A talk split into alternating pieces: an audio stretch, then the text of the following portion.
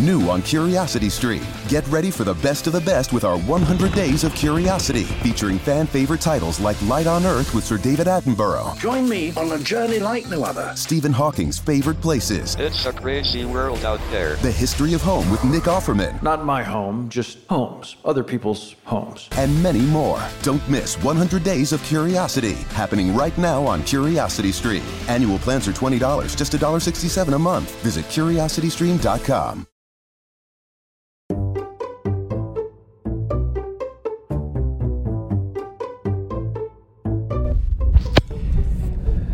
Tuvimos que ir a tenis con mi hija Nina y yo y mi hija Noel. Yo lo dije en el medio para no decirlo ni último ni al principio.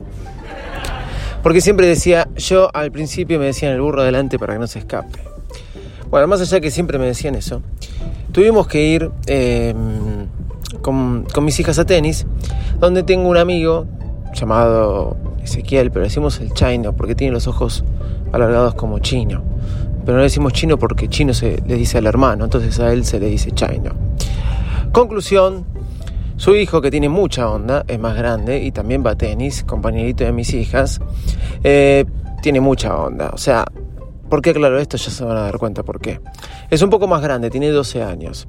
En un impas de la clase, el padre, el chino, acuérdense, el chino, pero como al hermano le decimos chino, él le decimos chino, y yo que estábamos afuera, hablando, charlando, se acerca el nene en un impas de la clase a el enrejado que divide las canchas de tenis hasta hacia donde están los padres babosos observando a sus niños.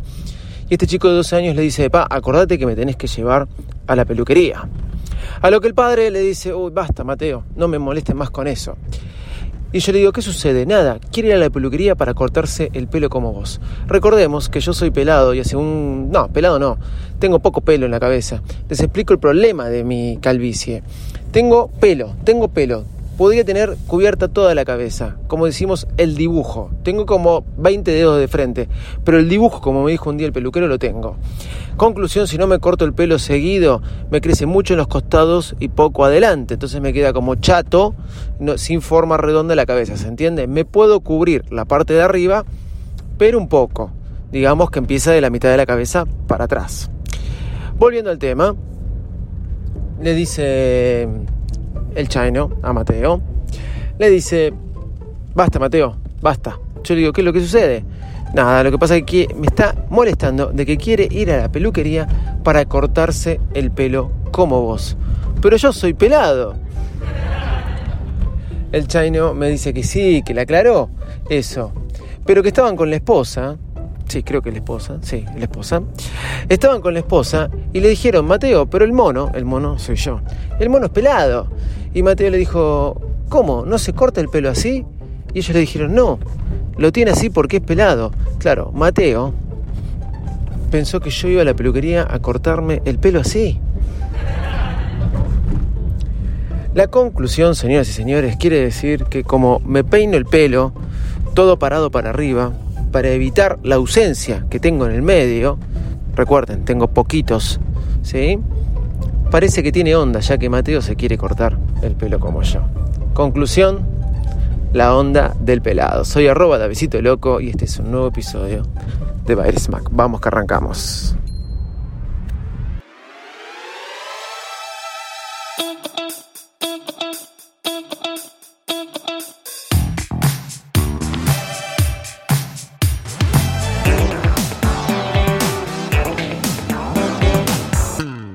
Baile Smack, el podcast más desprolijo del mundo. ¿Cómo están? Buenos días. Bueno, hoy viernes dije voy a hacer una anécdota como la hacía antes, contada por mí en vivo. sí, sí, sí, en vivo, así como salía. Bueno, otras veces capaz que la trabajo más, pero quería vivir el vértigo.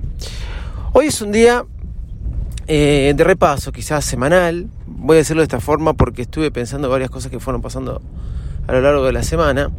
Mañana es un día feriado a nivel mundial, eh, en el medio de, una pandemia que todavía sucede, por lo menos en la Argentina todavía sucede, la famosa segunda ola. En lo cual en otros países están hablando ya de la tercera ola, pero bueno, no importa. Lo único que pido es basta, basta de olas. Van a hacer que no nos queramos meter más al mar. Eso es verdad. Pero bueno, habiendo dicho todo esto, eh, ayer comencé a ver WandaVision. Mi hija, perdón, no la comencé a ver, había visto los primeros dos episodios, como era semanal, WandaVision, eh, vimos los dos primeros episodios con mi esposa y después ya no vimos el tercero. Yo no entendía, no entendía de qué iba WandaVision, les soy sincero. Me pareció muy bueno cómo efectúan, si vos vas a ver la gráfica de la serie, está como parece montada en una serie de los años 60 una típica comedia americana de 20 minutos, 25 minutos, por eso duran así los episodios de los años 60 y qué vínculo tenía, no se entendía muy bien de qué venía todo. Conclusión, em, empecé a ver ayer el tercer capítulo y después con mi esposa nos enganchamos con el cuarto y con el quinto capítulo. Mi hija, que ya la vio entera, ¿sí? se metió en Disney y la vio entera, no sé si entendió mucho. Ya después del tercer capítulo, y con esto no quiero spoilear nada, se empieza a entender de qué va la cosa. En realidad, quizás algunos que ya lean o sepan, ya saben de qué va la cosa antes, pero quiero destacar estas cosas. Por empezar, me gustó la serie, me gustó, me está gustando. Me gusta que montan y está muy bien trabajado cómo elaboran una serie de los años 60, 70, no, 50, no sé qué decirles. Año 2000, em, eh, en el año 2021, cómo te arman lo que sería una serie ¿sí? de aquella época. En blanco y negro. Los cortes, la actuación, hay que hacerlo eso. La estética y los ritmos de lo que tenían esas series. Los gags, los famosos chistes, están todos montados como si fueran así.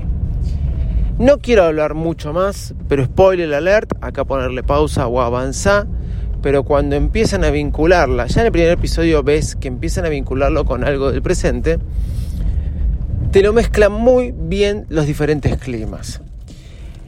En algún momento, ya en el tercer episodio, sin mostrarte mucho, se pone en color. Y con esto te estoy spoileando.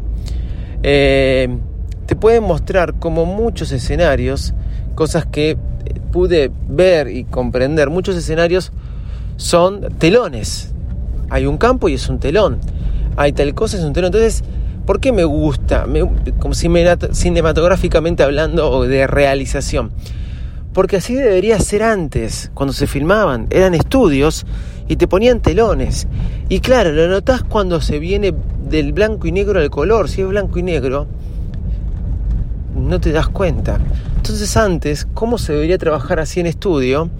Y no te dabas cuenta que no, que estaban poniendo un campo o algo. Campos muy estáticos, campos muy eh, sin vida. Y claro, era la forma de filmar.